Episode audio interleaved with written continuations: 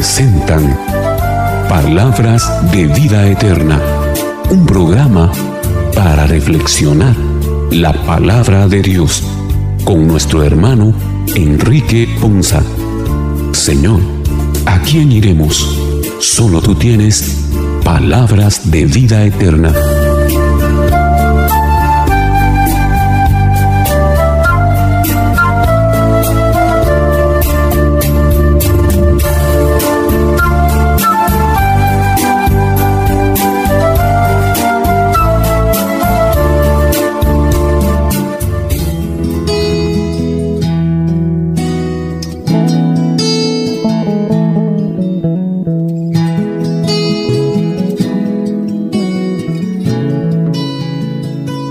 Que el Señor les bendiga hermanos, qué bendición y qué alegría para nosotros el día de hoy.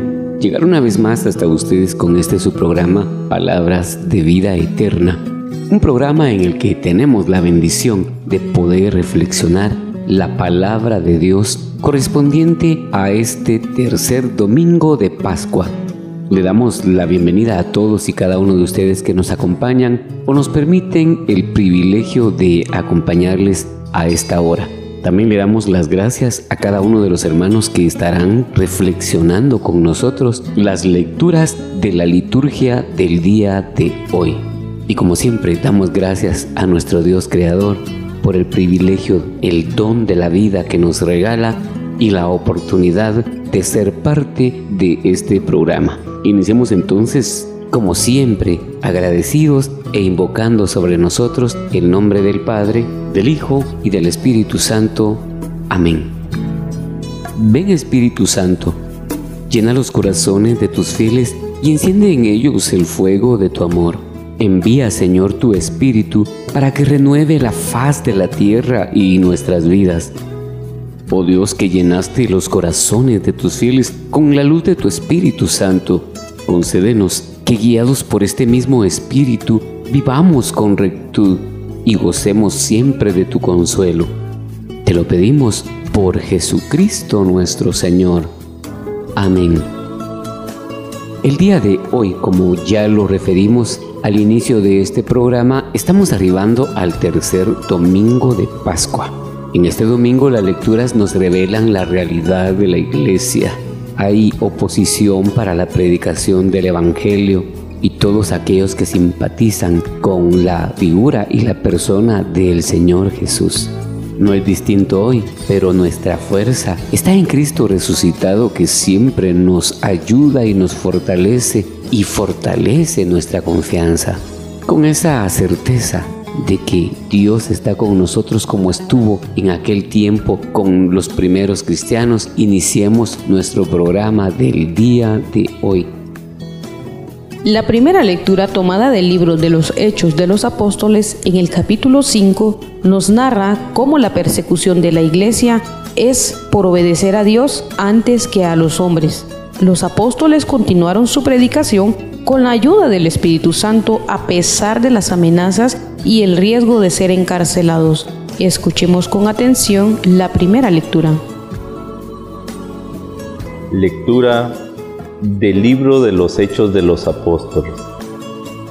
En aquellos días el sumo sacerdote reprendió a los apóstoles y les dijo, les hemos prohibido enseñar en nombre de ese Jesús. Sin embargo, ustedes han llenado a Jerusalén con sus enseñanzas y quieren hacernos responsables de la sangre de ese hombre. Pedro y los otros apóstoles replicaron, primero hay que obedecer a Dios y luego a los hombres. El Dios de nuestros padres resucitó a Jesús, a quien ustedes dieron muerte colgándolo de la cruz la mano de Dios lo exaltó y lo ha hecho jefe y salvador, para dar a Israel la gracia de la conversión y el perdón de los pecados. Nosotros somos testigos de todo esto, y también lo es el Espíritu Santo, que Dios ha dado a los que lo obedecen. los miembros del Sanedrín mandaron azotar a los apóstoles, les prohibieron hablar en nombre de Jesús y los soltaron. Ellos se retiraron del Sanedrín felices de haber padecido aquellos ultrajes por el nombre de Jesús. Palabra de Dios, te alabamos Señor. En la primera lectura y me llama la atención y me toca el corazón la obediencia. Dice cuando los apóstoles replicaron primero hay que y dijeron hay que obedecer a Dios y luego a los hombres. Qué enseñanza tan grande. Y cómo se nos hace difícil e imposible cuando no sabemos de quién viene el mandato, cuando ignoramos que es Dios el que nos está dando un mandato y es un mandato de obediencia y obediencia hacia el amor, hacia la fraternidad, hacia el perdón, hacia la unidad. Pero cuando este amor no se ha experimentado, cuando este perdón no se ha buscado, cuando no nos centramos en la oración, andamos como perdidos, sin saber que estamos desaprovechando un llamado, un llamado a la obediencia. En el caso de los discípulos, ellos sabían quién era el que les estaba dando ese mandato, ellos estaban seguros que los habían mandado a predicar y a enseñar a dar esas enseñanzas de lo que era Jesús, de lo que era Cristo. Ellos iban respaldados por el Espíritu Santo, ellos llevaban esa unción del Espíritu Santo. Tú, hermano, que nos escuchas, que escuchas este mensaje, quiero decirte que Jesús resucitó y resucitó para darnos vida, para darnos esperanza.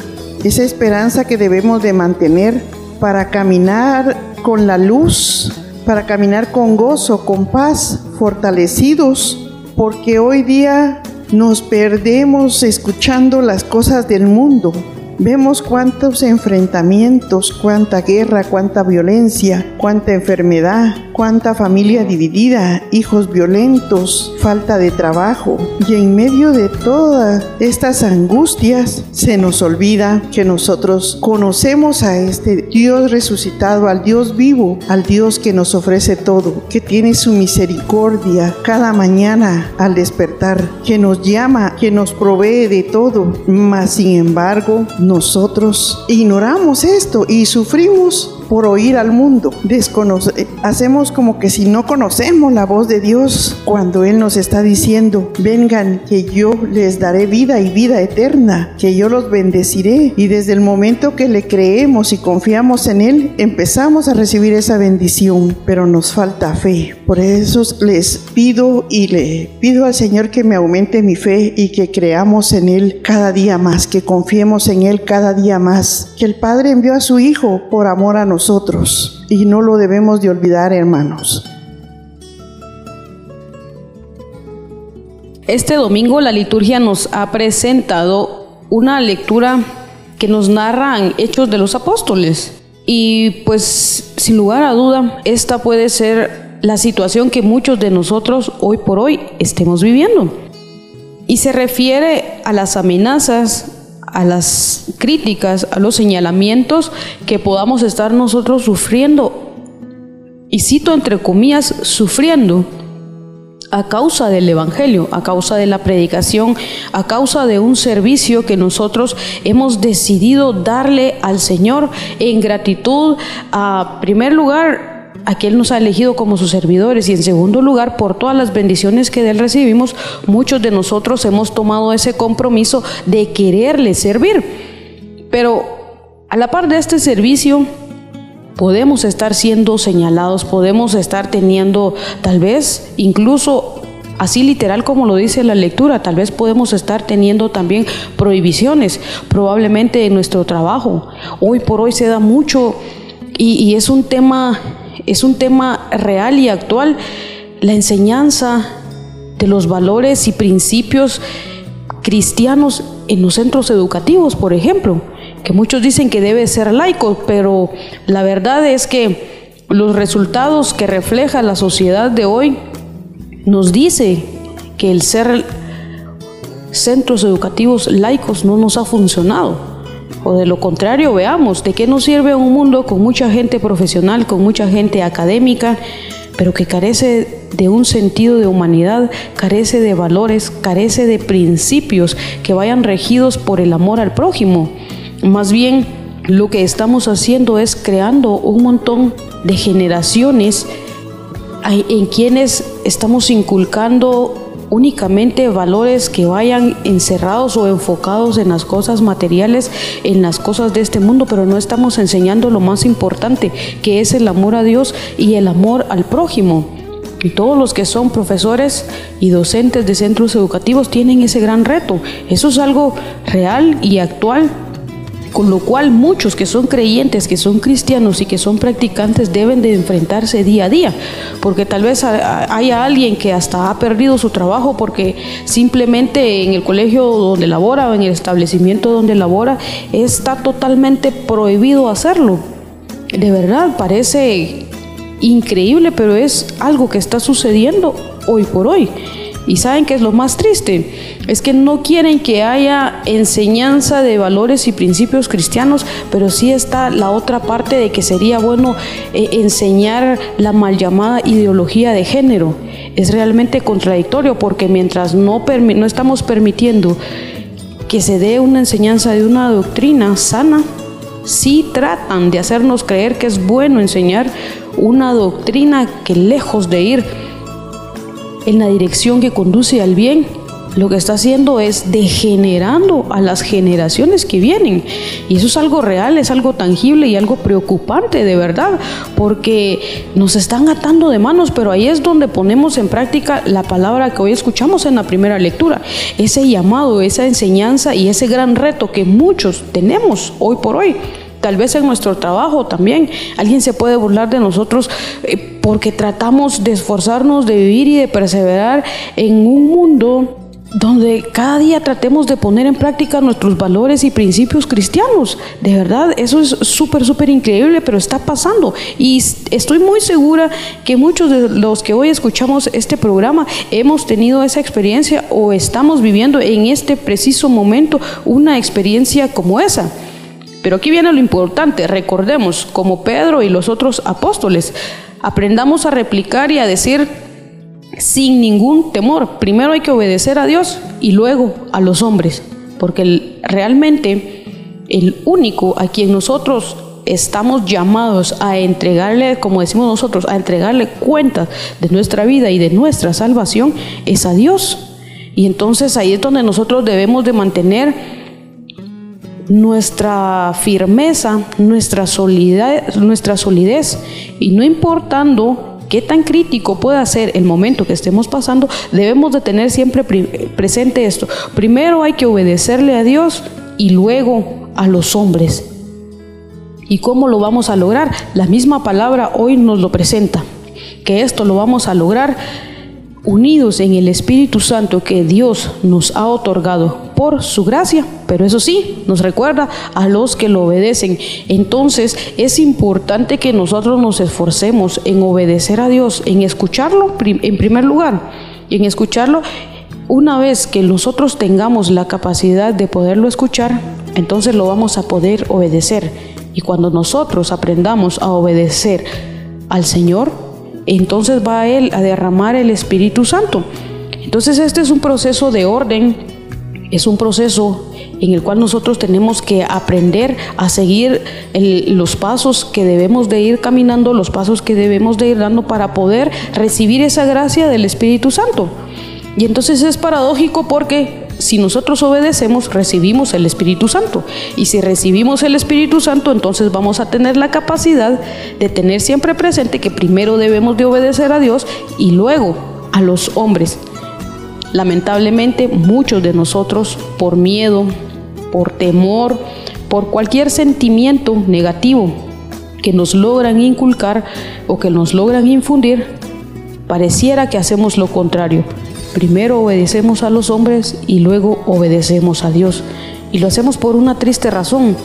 Lo hacemos porque aparentemente los hombres de este mundo tienen el poder y gobiernan sobre las sociedades, gobiernan sobre la vida de muchos de nosotros. Y no es así, porque entonces estamos creando una falsedad en las promesas de Dios. Cuando Él nos dice, por ejemplo, en la palabra, busquemos primero el reino de Dios y su justicia y todas las cosas vendrán con añadidura. Pero cuando nosotros primero obedecemos a los hombres, estamos haciendo falsa aquella palabra. Porque no lo estamos buscando primero a Él. Y como no lo estamos buscando primero a Él, entonces se vuelve bien complicado poder alcanzar todas esas cosas que vienen por añadidura. Porque como repito, en el reino de Dios todo es un orden, todo proceso lleva un orden. Y ahí es donde nosotros le debemos de pedir a Él mucha, mucha sabiduría que nos pueda ser derramada para ir entendiendo cómo debemos de dar cada paso y segundo, fortalecernos para mantener firmes y para mantener sólida nuestra fe y para mantener sólida también nuestra esperanza. La esperanza de todas las promesas que nos han sido dadas, por ejemplo, de que Dios está con nosotros, de que Él camina con nosotros, de que Él pelea las batallas por nosotros, de que Él siempre nos va a dar por añadidura toda vez que nosotros nos mantengamos en fidelidad a su palabra, en fidelidad a lo que Él nos pide que hagamos conforme a su voluntad.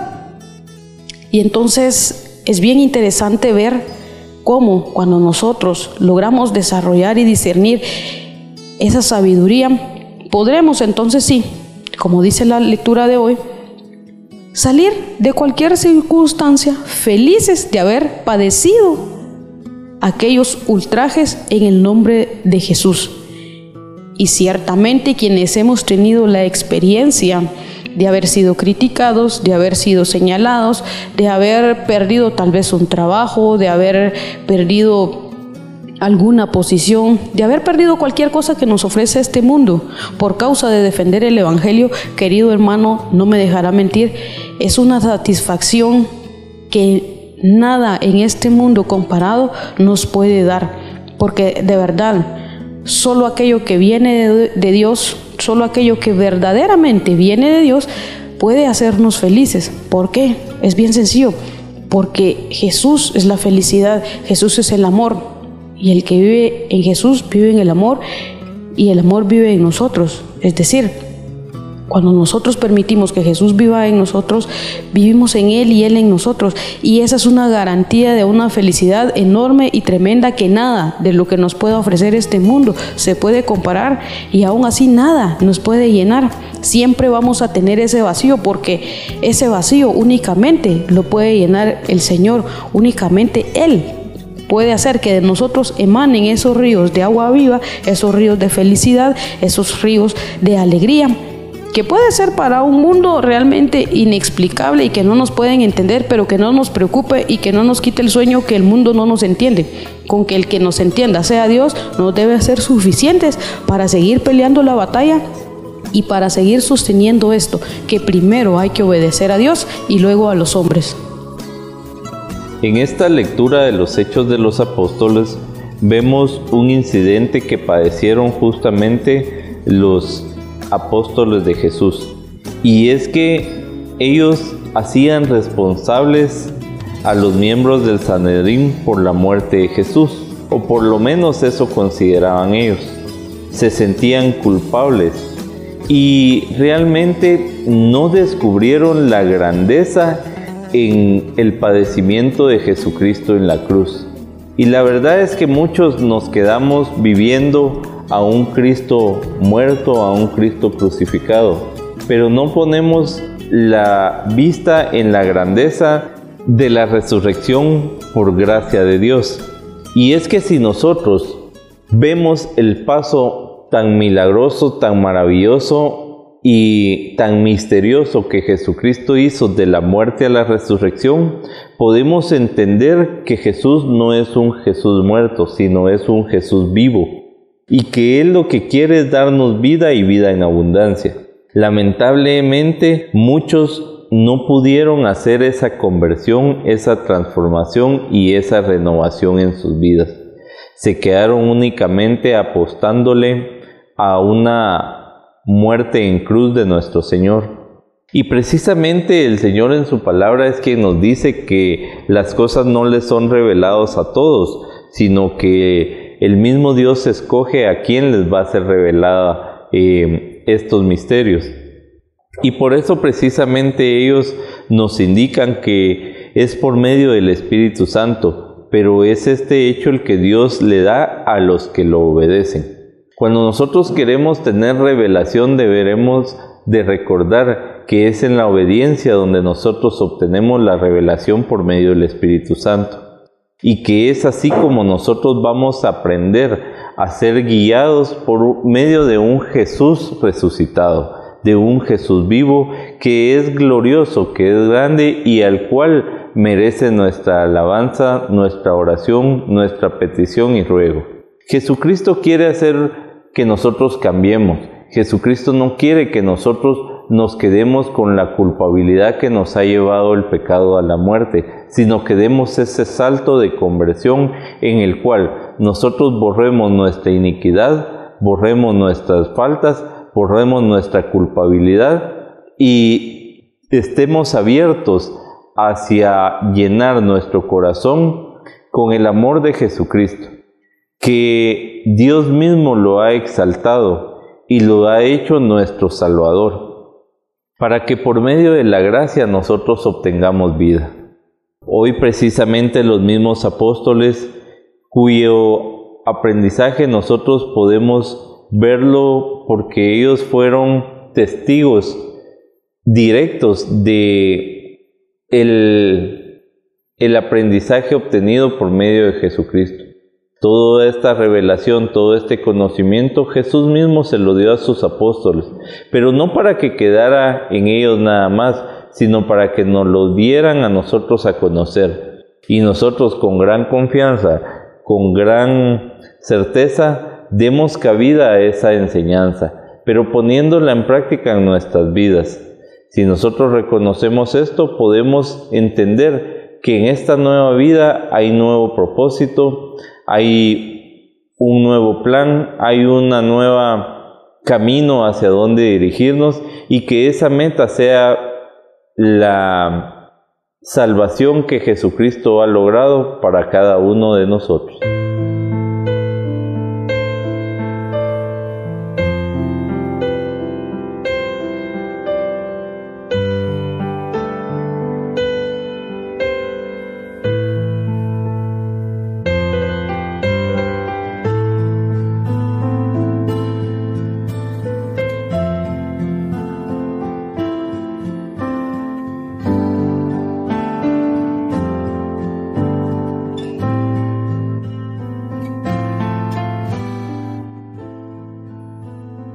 Libro del Apocalipsis en el capítulo 5, San Juan contempla en una visión a Jesucristo como el Cordero de Dios. Este aparece rodeado de una corte de seres que representan a toda la creación, y allí el Cordero recibe el culto, el honor y la gloria. Escuchemos atentos la segunda lectura. Lectura del libro del Apocalipsis del apóstol San Juan. Yo, Juan, tuve una visión en la cual oí alrededor del trono de los vivientes y los ancianos la voz de millones y millones de ángeles que cantaban con voz potente. Digno es el Cordero que fue inmolado de recibir el poder y la riqueza, la sabiduría y la fuerza, el honor, la gloria y la alabanza Oí a todas las criaturas que hay en el cielo, en la tierra, debajo de la tierra y en el mar, todo cuanto existe, que decían, al que está sentado en el trono y al Cordero, la alabanza, el honor, la gloria y el poder por los siglos de los siglos. Y los cuatro vivientes respondían, Amén. Los veinticuatro ancianos se postraron en tierra y adoraron al que vive por los siglos de los siglos. Palabra de Dios, te alabamos Señor. En la segunda lectura, San Juan nos dice que él miró y oyó muchos ángeles que, le que hablaban en una sola voz, que cantaban, era un coro celestial que estaba compuesto por millones de voces, sea que era por innumerables, por una cantidad incontable de voces que estaba formada por todos los vivientes. ¿Y quiénes eran los vivientes? Todos los humanos, todos los animales, las plantas, todos alaban a Dios en una sola voz, le dan honra, le glorifican al Cordero. Y esto nos debe de llenar de alegría a todos, ver su gracia y su misericordia, que Él está sobre todo y que Él es nuestro Salvador.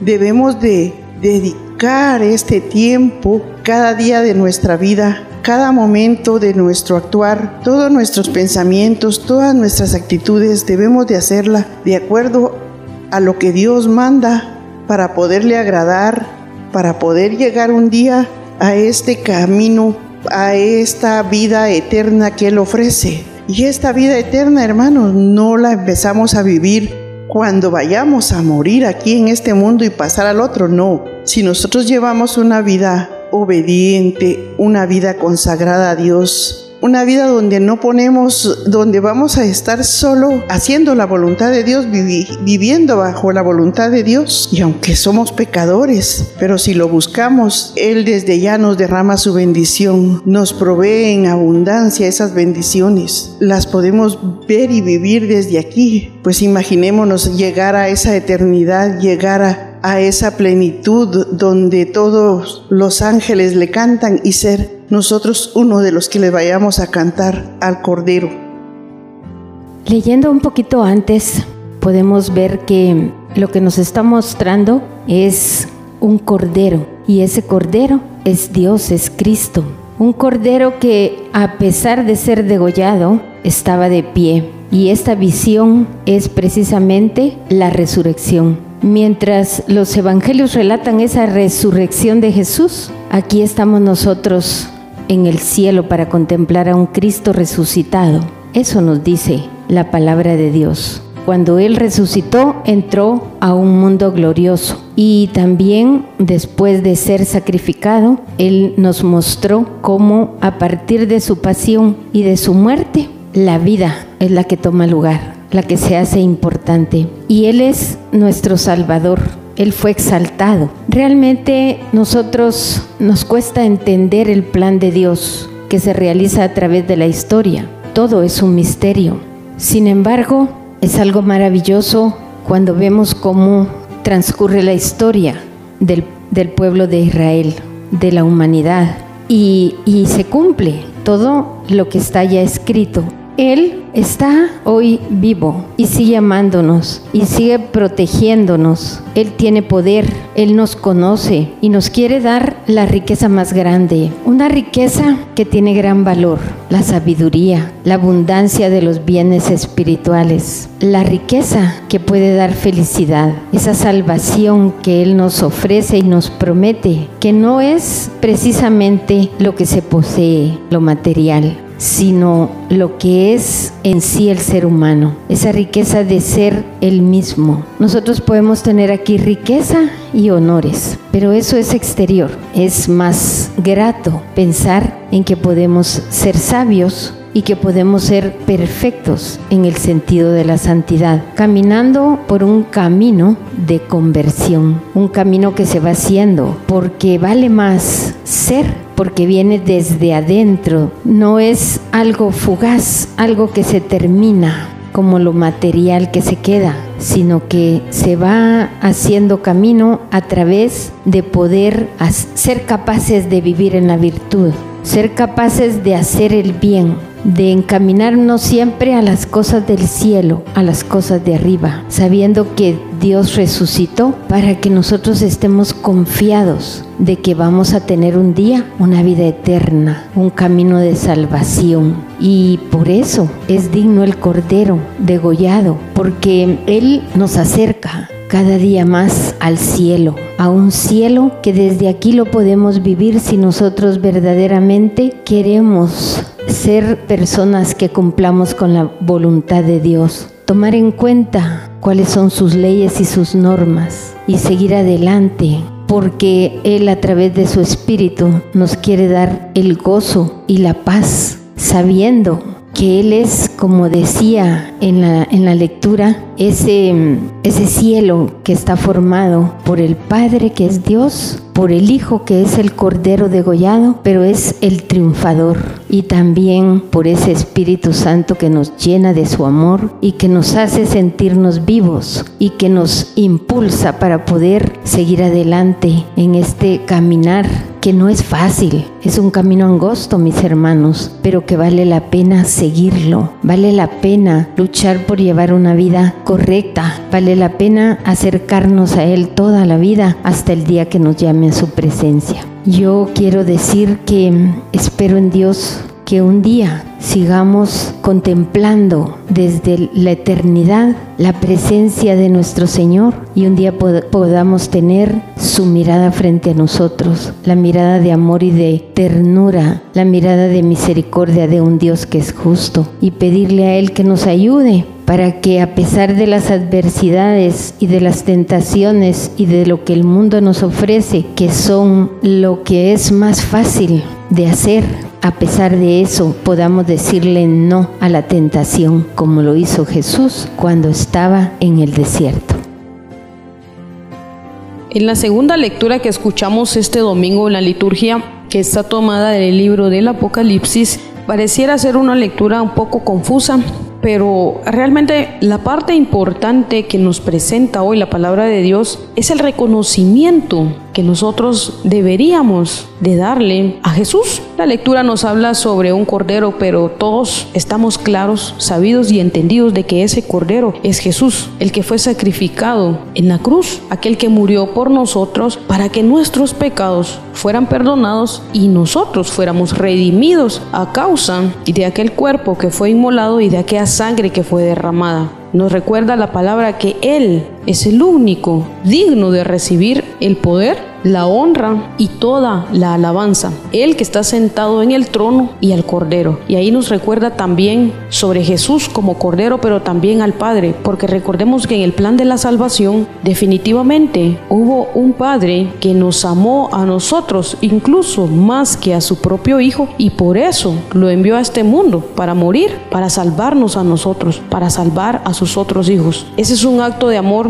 es un acto de misericordia que estoy segura que ninguno de nosotros tendríamos la capacidad de hacer. O yo quisiera que aquellos que tienen hijos se pusieran a pensar y, en un marco, en un contexto en el que les tocara que decidir entre uno y otro de sus hijos, yo creo que ninguno sacrificaría a uno de sus hijos por el resto o ni siquiera por uno más. Es una decisión muy difícil, es una decisión que nos muestra el Padre y el Hijo realmente increíble. Es una decisión en la cual, sin lugar a duda, está derramado el amor que los dos tuvieron y tienen por nosotros. Porque cuando lo pensamos así, de esa manera tan cruda, sacrificar a un hijo por el otro, nadie, nadie. Yo a la fecha no he conocido a alguien que tenga la capacidad de hacerlo, que pueda tener el corazón y el valor para hacerlo. Un hijo por otro hijo. Imagínese aún un hijo por el hijo de alguien más. Eso es peor. Yo no lo he visto y no creo verlo realmente. Solo Dios Padre y solo Dios Hijo pudieron hacerlo por amor a nosotros. Y cuando lo vemos de esa manera, entonces podemos pensar cómo no exaltarlos, cómo no adorarlos, cómo no darles la gloria, cómo no darles la honra que ellos merecen por haber tenido este acto de amor y misericordia hacia cada uno de nosotros. Y entonces, de verdad, debemos nosotros de considerar, debemos de nosotros reflexionar y meditar. Lo menos que podemos hacer es que nuestra vida sea una alabanza a ellos, sea una constante gratitud a ellos. Y qué lindo sería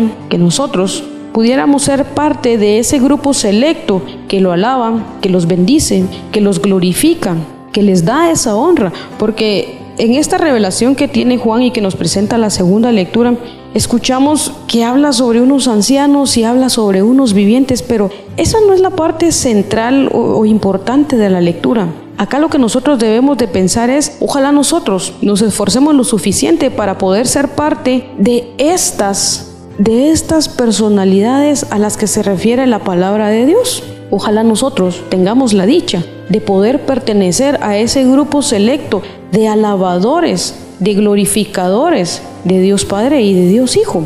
Esa debería de ser realmente nuestra meta el tener y desarrollar una capacidad de amor que nos permita postrarnos ante ellos, que nos permita adorarlos, que nos permita glorificarlos cada uno de nuestros días en esta tierra hasta el final de, nuestros días, porque esa es la meta. Realmente después de aquí no hay nada. Nosotros nos debemos de esforzar y debemos de luchar por hacer de nuestra vida una alabanza y una glorificación a Él en todo momento, en todo momento con cada una de nuestras actitudes, con cada una de nuestras intenciones, con cada uno de nuestros actuares. Formas para glorificarlos, para alabarlos, hay muchas, hay muchas, hay muchas. Y están a cada instante, a cada momento en nuestra vida. No necesariamente debemos de, ir a los templos y encerrarnos ahí por horas para estar estar orando y para estar alabando. No, la glorificación y la honra a Dios se la damos cuando nosotros somos misericordiosos con nuestro prójimo, cuando ponemos en práctica aquello que Jesús nos dijo, cuando, vean, cuando veamos a nuestro hermano sin vestidura, sin alimento, sin una palabra de amor, que ahí nosotros llevemos ese amor, que ahí nosotros llevemos ese alimento, que ahí nosotros llevemos esa vestidura, para hacerles sentir que Jesús está con ellos y poder ver en nuestro prójimo a Jesús. Y esa también es, una, es un gran llamado que tenemos, que aprendamos a ver en nuestro prójimo a Jesús, porque cuando nosotros vemos a Jesús en nuestros hermanos, entonces podemos actuar con amor y con misericordia hacia ellos. Y ahí estamos glorificando y ahí estamos honrando el nombre de Jesús. Ahí estamos dándole esa gloria que Él merece y ahí también estamos invitando a nuestros otros hermanos a que ellos también sean parte de ese grupo que alaba, de ese grupo que bendice, de ese grupo que glorifica a Dios. No esperemos hacer cosas grandes para sentir que lo estamos exaltando. Desde las cosas pequeñas, pero con mucho amor y con mucha misericordia, en el nombre de Jesús lo podemos exaltar y le podemos dar ese poder, le podemos dar esa gloria, le podemos dar esa alabanza. Más bien pidámosle al mismo Jesús que nos ayude a guardar nuestro corazón de no caer en fariseísmo en la iglesia nosotros nos despojemos de todo, pero solo cuando estamos en la iglesia. Y de la puerta de la iglesia para afuera nos olvidamos de todos los llamados de misericordia a, los cuales estamos también inclinados y que deberíamos de cumplir. Porque realmente, hermanos, es una verdad. Es fácil, es fácil servirle a Dios dentro del grupo de la comunidad, dentro de la iglesia, dentro de la parroquia. Pero el verdadero reto está fuera de esas puertas. Ahí es donde está el verdadero reto de alabanza, ahí es donde está el verdadero reto de gloria, ahí es donde está el verdadero reto de honra. El poder llevar a las afueras del reino de Dios la palabra, llevar a las afueras del reino de Dios la justicia, llevar hacia todas aquellas ovejas que hoy están perdidas, pero que las podemos invitar y las podemos traer a que se unan al redil de las ovejas del reino de Dios. Ese es realmente el gran reto en el cual hoy tenemos una invitación a poder cumplir para poder alabar y glorificar a nuestro Dios a través de esas actitudes, a través de esos actos, a través de esas obras de misericordia que tan necesitadas están hoy por hoy en un mundo que llora sangre, en un mundo que llora sangre porque no ha conocido al verdadero Jesús, o peor aún, tal vez es un mundo que llora sangre porque los que conocemos a Jesús no lo hemos llevado a los lugares a donde deberíamos de hacerlo. Así que esa es la invitación, querido hermano, que hoy nos presenta esta lectura. Pidámosle al Señor que nos ayude, de verdad que nos dé la fuerza, que nos quite todo espíritu tal vez de vergüenza, de duda, de miedo, de incertidumbre y que Él nos revista con la vestidura del cristiano, de verdad que nos revista con esa vestidura para poder tener todo lo que necesitamos para salir sin ningún temor y poder pelear todas esas batallas y enseñarle a este mundo que hay alguien que dio su vida por nosotros y que merece ser alabado y que merece ser exaltado. Y qué bendición poder ser nosotros parte de todos esos testigos que puedan glorificarlo a un solo canto y a una sola voz. En esta lectura del Apocalipsis según San Juan, nos hace ver lo digno que es el Cordero que fue inmolado y aquel al que fue sentenciado por nuestros pecados sin haber pecado, aquel cordero sin mancha de pecado que fue sacrificado precisamente por nuestra iniquidad. Lamentablemente nosotros, nuestra poca fe, nuestra poca certeza y poca confianza nos hace que no creamos en este proceso de salvación, sino que veamos a Jesucristo muchas veces como un profeta y no como el Hijo amado del Señor, como el Cordero inmolado por nuestros pecados, a quien de verdad debemos de reconocerlo y quien es digno únicamente de nuestra alabanza y del honor. Y es que Jesús resucitado logró vencer a la muerte y con ello se ganó las llaves del Hades. Cuando Él venció a la muerte, ese proceso dejó de, implicar para nosotros un, un tope, una finalización, y se dio cabida a quien de verdad es el principio y el fin. Jesucristo resucitado debe, debe representar para nosotros esa victoria ante la muerte, esa victoria que debe traernos paz, regocijo, felicidad y darnos una mirada diferente a nuestro diario vivir.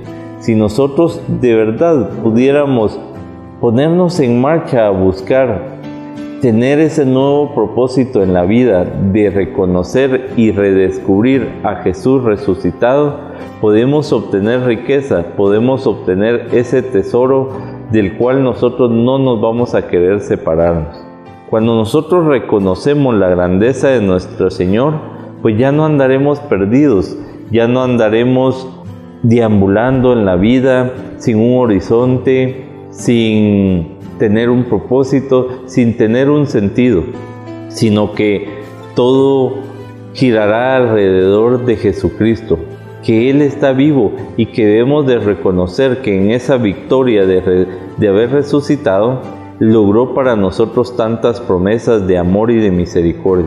Nosotros podemos seguir adelante, podemos descubrir en Él que Dios nos ha amado por medio de Jesucristo y que tanto ha sido su amor que lo llevó hasta el camino de cruz en el Calvario. Recordando lo que el Señor logró ahí y fue precisamente borrar toda la, la oscuridad que había en nuestras vidas. Hoy con una nueva luz de victoria nosotros debemos de salir adelante, debemos de romper todas nuestras oscuridades e iniquidades y recordar que Jesús no está muerto, sino que Él ha resucitado y esa victoria nos ha traído un nuevo propósito. Que podamos descubrirlo a través de tener esa relación íntima con Él que nos lleve justamente a encontrar la vida eterna.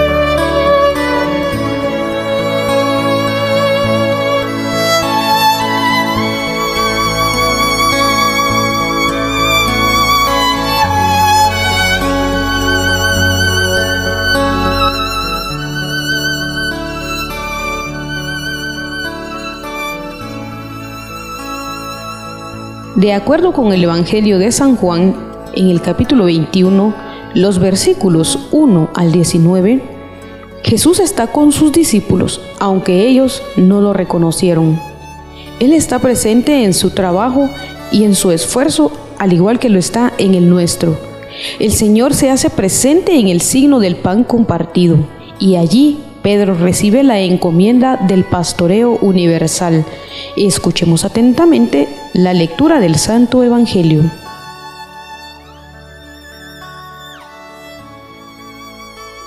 Lectura del Santo Evangelio según San Juan. Gloria a ti, Señor. En aquel tiempo Jesús se les apareció otra vez a los discípulos junto al lago de Tiberiades. Se les apareció de esta manera.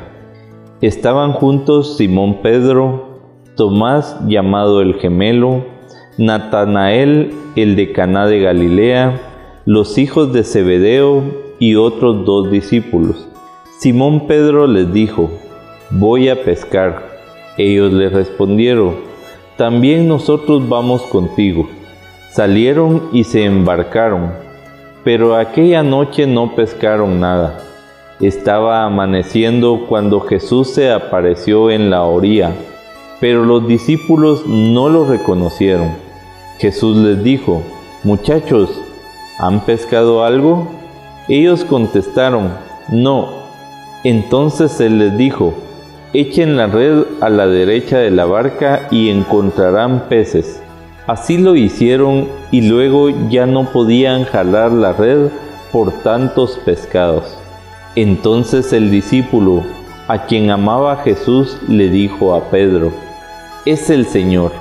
Tan pronto como Simón Pedro oyó decir que era el Señor, se anudó a la cintura la túnica, pues se la había quitado y se tiró al agua.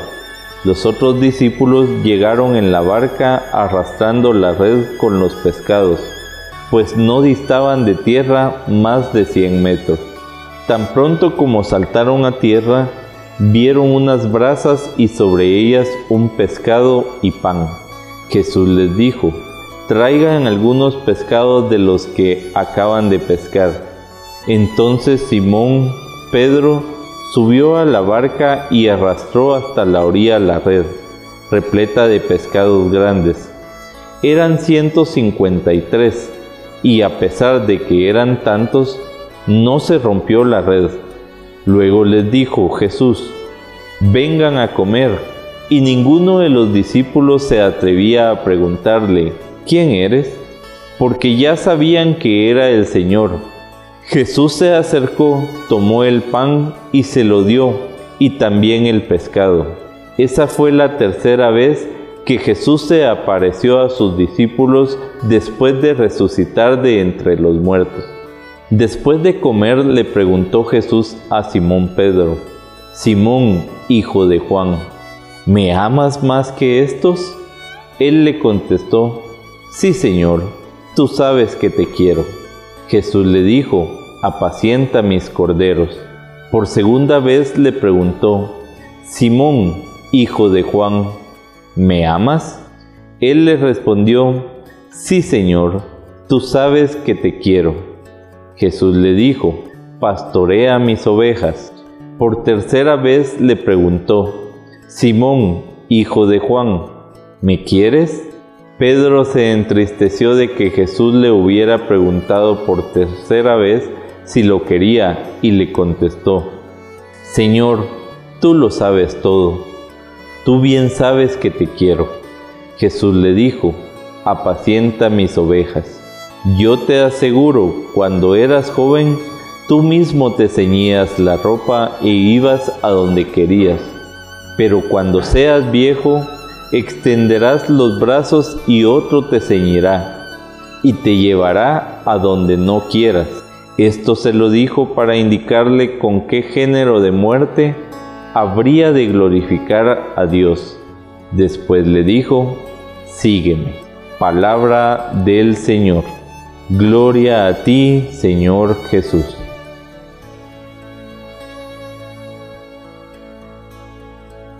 En el Evangelio podemos ver cómo los apóstoles no pescaron. Y así nos puede suceder a nosotros, que de pronto esperamos tener más y Dios es el que se encarga de nuestra providencia. Él es el que está pendiente de nosotros, no nos deja jamás porque Él es el que nos, nos cuide, nos cuida, perdón. En el Evangelio también podemos ver cómo no lo reconocieron. A veces a nosotros nos pasa que lo buscamos viendo el cielo nada más y no nos damos cuenta que Él está también en nuestro prójimo y en nuestro corazón. Ahí está Él, esperando siempre que nos demos cuenta para servirle, para conocerle y para amarle. Podemos ver también cómo Dios estaba pendiente porque ellos, Él se acerca y los ve con una gran necesidad. Y Él sabe que no han pescado nada Sin embargo, en este pasaje podemos ver la esterilidad de los esfuerzos de ellos porque no tienen ahí a Jesús. Y eso nos pasa a nosotros, que cuando no tenemos a Jesús en nuestra vida, no puede ser igual. Jamás vamos a tener una vida preciosa, alegre, con deseos de vivir, con paz, sabiendo que tenemos la verdad por delante y que debemos de cumplir con todas esas cosas que Él nos pide a través de sus mandamientos. Él es el Mesías, ese Mesías que ha de venir y que desea que nosotros estemos siempre con la lámpara encendida. Por eso, la pesca milagrosa se debe hacer en el nombre del resucitado.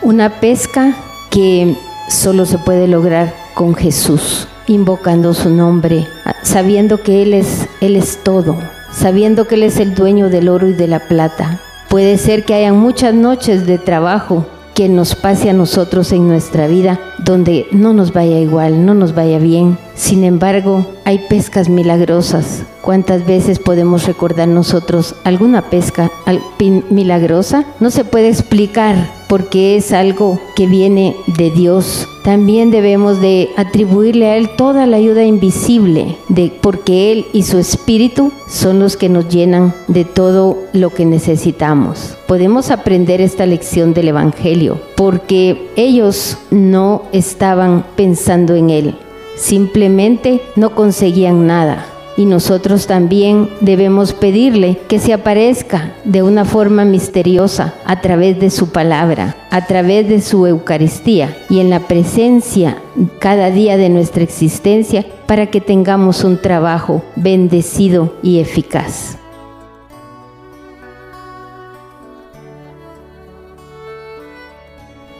En el Evangelio de hoy se nos da una gran revelación los apóstoles, a pesar que ya habían visto a Jesús resucitado, aún seguían sin horizonte. Su fe aún estaba tambaleante y habían aprendido que todo tenía que ver con la autosuficiencia. Y es que precisamente dentro de nuestras actividades siempre buscamos el sustento, pero a través de nuestras fuerzas humanas y pensando que en nuestra autosuficiencia podemos lograrlo. Pero esto lo vemos que no es así. Jesucristo quiere que nosotros busquemos el sustento donde de verdad debemos de buscarlo y es a través de la providencia de su amor.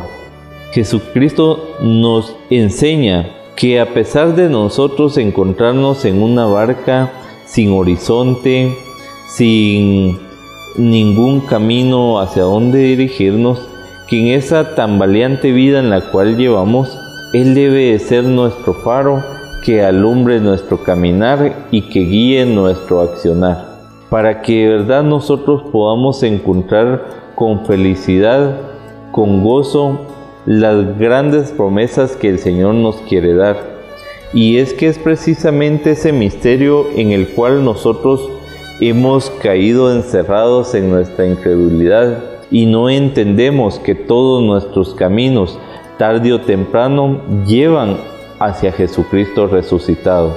Porque precisamente como lo dice la palabra, si Jesús no hubiera resucitado, vana sería nuestra fe, vana serían nuestras fortalezas y nuestros esfuerzos, y vano sería nuestro propósito en la vida.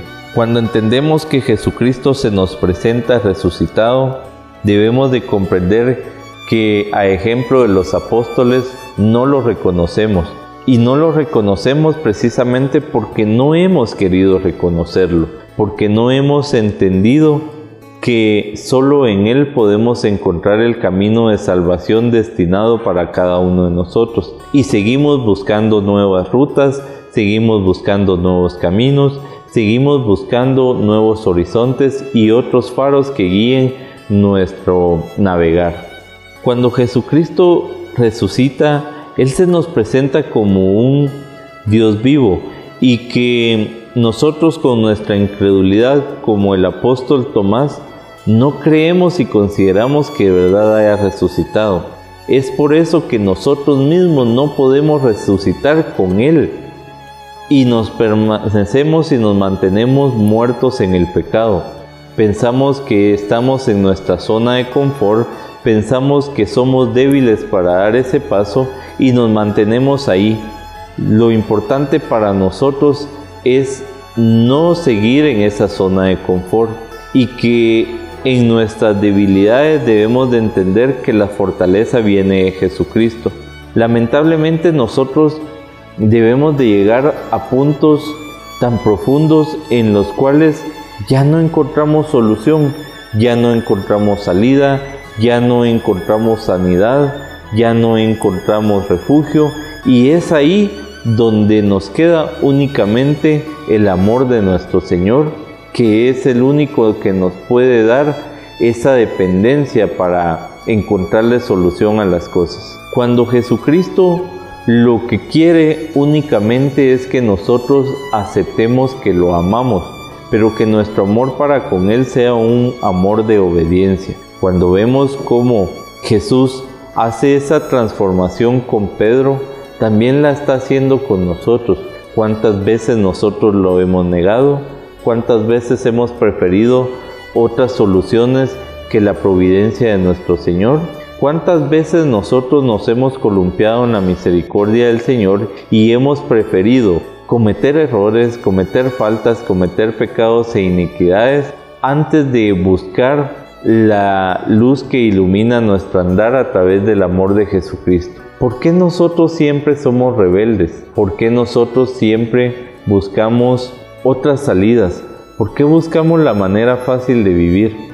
Cuando el mismo Señor nos ha indicado que también para el encuentro con Él debemos de ser fuertes, valientes y esforzados. No es fácil encontrar esa ruta de navegación. No es fácil encontrar en nuestro corazón el amor de nuestro Señor. Pero si de algo podemos estar seguros, es que para Él no hay nada imposible y no hay nada oculto. Nosotros muchas veces pensamos que al engañarnos a nosotros mismos vamos a engañarlo a Él y no es así. No podemos engañarlo. Siempre debemos de reconocer que Él encuentra esa, esa falta en nosotros, pero que Él no viene a juzgarnos, sino que al contrario, Él quiere sentarse a la mesa junto a nosotros y buscarle soluciones y la mejor solución a nuestros problemas. Cuando nosotros entendemos esto, nos dejamos abandonar por el amor y las caricias del Señor y esa dependencia o codependencia de Jesucristo es la que debemos de lograr a través de reconocerlo a Él, a través de descubrir una relación íntima con Él y a través de la palabra del Señor poder redescubrir nuestro horizonte. Busquemos siempre entonces desde nuestro interior, en el corazón, el amar a Jesucristo y el confiar toda nuestra vida, todo nuestro proceder en sus manos, que Él sabrá sacar lo mejor de cada uno de nosotros.